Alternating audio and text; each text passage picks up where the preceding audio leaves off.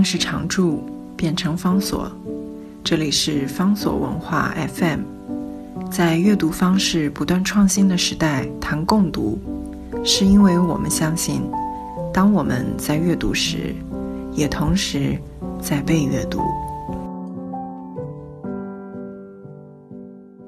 今天在节目当中要为大家介绍的，这是一本对于了解日本的文化非常重要的经典作品。这是新渡户造造他所写的《The Soul of Japan》，Bushido 就是武士道。在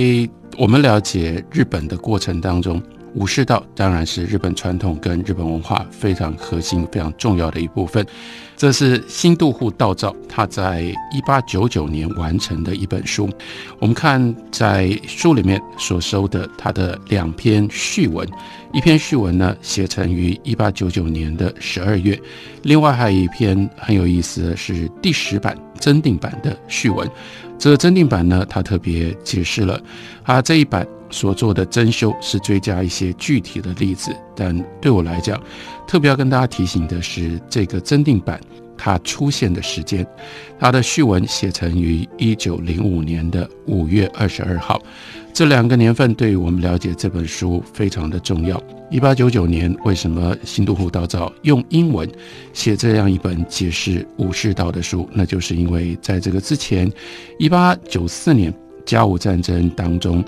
中国跟日本开战，日本在让全世界跌破眼镜的情况底下，不只是战胜了中国，而且屈辱了中国。在一八九五年的马关条约当中，日本得到了当时让人非常非常惊讶的庞大的利权。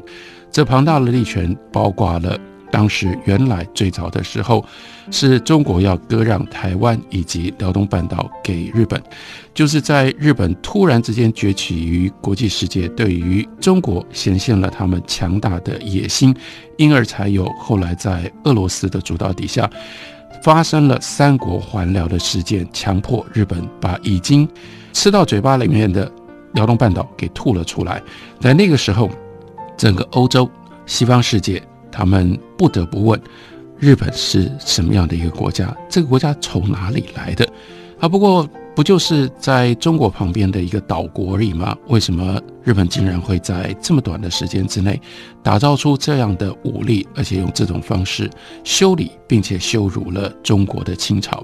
因此，在这样的一个环境底下写关于日本的书，尤其是有一个深通英文的一位作者。来为大家介绍日本是什么，当然就有了很高的需求。另外，我们也看到，一九零五年，新都户道造把他原来所写的这本书加以修订。这个时间，那又是牵涉到日本历史上另外一个关键的事件，那是发生在一九零四年的日俄战争。到了一九零五年，这场战争基本上已经大势已定。那就是日本再度变成了战胜国，而这一次他所战胜的对象甚至更加的惊人，那是俄罗斯。俄罗斯虽然在他从跟欧洲的关系来说相对比较晚才开始，是从彼得大帝在十七世纪末、十八世纪初的时候开始进行了大幅的西化，因此追求让俄罗斯能够融入欧洲的文化跟欧洲的系统当中。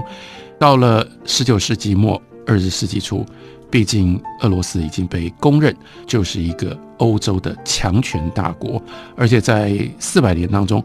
俄罗斯的领土一直不断的扩张，使得俄罗斯越来越像北方一个可怕的怪物。没有想到这样的一个怪物向东方扩张的情况底下，竟然在亚洲的这头遇到了日本，而被日本所击败。当然，也就更进一步的让大家不得不问，然后追着想要看、想要读，那到底日本人是凭什么能够用这种方式完成了历史上面不可思议的成就？而《新都户道造》这本书，它直接它的主题就是讲武士道，所以从武士道切入，更容易能够让大家可以满足好奇心。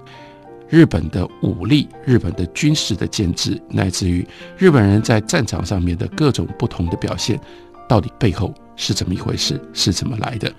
新渡户道造有非常特殊的资格来写这样一本书。首先，他的出身是来自于日本岩手县的武家，武家指的就是这是高等的武士。真正在日本从元赖朝之后，镰仓幕府建立了之后，虽然在表面上在名义上天皇是最高的领导人，但是真正的权力，尤其是在管辖封建体系的时候，真正的中心就落到了。幕府将军的手里，而幕府将军也就是最高等的武家。新都护道造他是有这样的一个武家的背景，所以他对于武士道当然有一种非常传统深入的认识跟理解。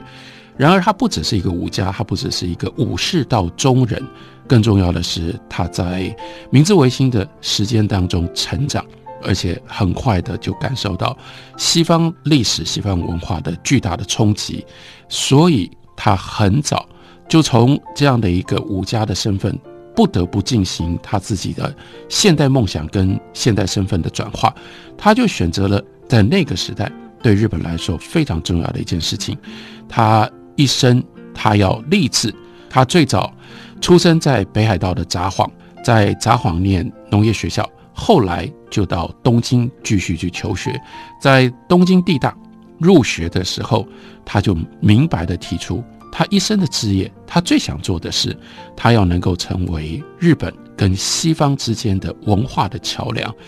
这个梦想虽然当时他不过二十岁，但是到后来的的确确，他以一生的努力、一生的追求来完成这件事情。在东京地大念完了之后，他就到了美国，到了德国去留学。他是在德国的哈勒。大学呢，他取得了农业经济博士的学位，这是他另外一个志向。当时也是对于日本有非常具体的贡献，那就是重建日本的农业。日本当时当然是一个农业大国，可是怎么样让农业现代化更进一步，让农业可以支撑日本在这个时候关键的不断往上去追求模仿西方，包括建立工业。包括建立新的都市，这些东西实质上都需要农业增产，从农业当中所累积出来的资本资源，才有办法做得到。所以，如果农业经济上面不能有大的突破，不能有大的改革，这些都是空的。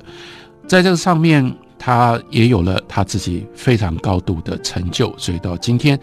如果大家去北海道到札幌，札幌大学也一度是帝国系统当中的最北边的。一个学校，札幌大学是新渡户道造在那里也费了很多的时间跟心意，在那里打造农业经济的人才，而且新渡户道造跟台湾还有过一段渊源，他曾经任职于台湾总督府，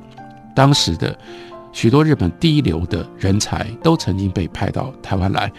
派到台湾的时候呢，新渡户担任的呢是民政部资产局的局长。他也曾经任职国际联盟的副事务长，这又是我们刚刚讲到他一生事业当中另外一个高峰。这就牵涉到一九一八年第一次世界大战结束了之后，日本因为在第一次世界大战当中积极的参战，所以他们得以在一九一九年巴黎和会讨论跟开会的过程当中，日本就加入了。当时的主要的几个西方的国家，带头的尤其重要的是美国，而法国是东道国，也是在第四世界大战当中投入最深、损失最重的一个国家。另外有英国跟意大利，但是除了这四个主要的西方的国家之外，日本当时以一种非常非常奇特的身份，也参与加入在巴黎和会。巴黎和会后来讨论成立了国际联盟。因而，日本也在国际联盟当中有一席之地。新渡户道造一度就是在这样的一个历史各种不同因素的搏凑底下，担任了国际联盟的副事务长。我们后来也就知道，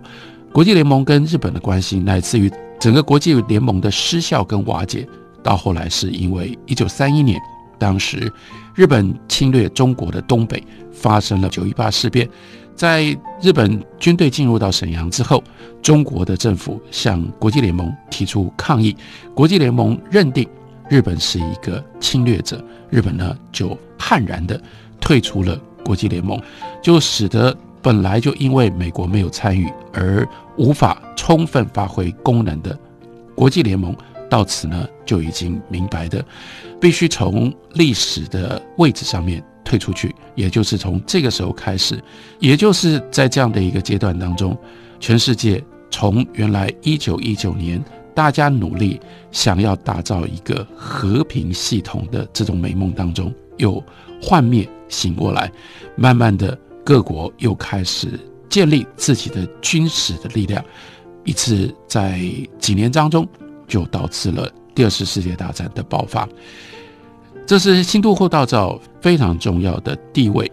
我们在读这本书的时候，我们也就了解。他到美国、到德国留学的期间，他非常的认真。他对于西方的文化，尤其是西方的哲学跟西方的文学，经营非常非常深，所以他才能够在写他的《武士道》的时候，大量运用了西方的文献，用西方的各种不同并列，或者是对立，或者是对照的各种不同的历史。来对西方的读者解释什么是日本的武士道，以及日本人用什么样方式在看待武士道的。这本书就是新渡虎道造的武士道。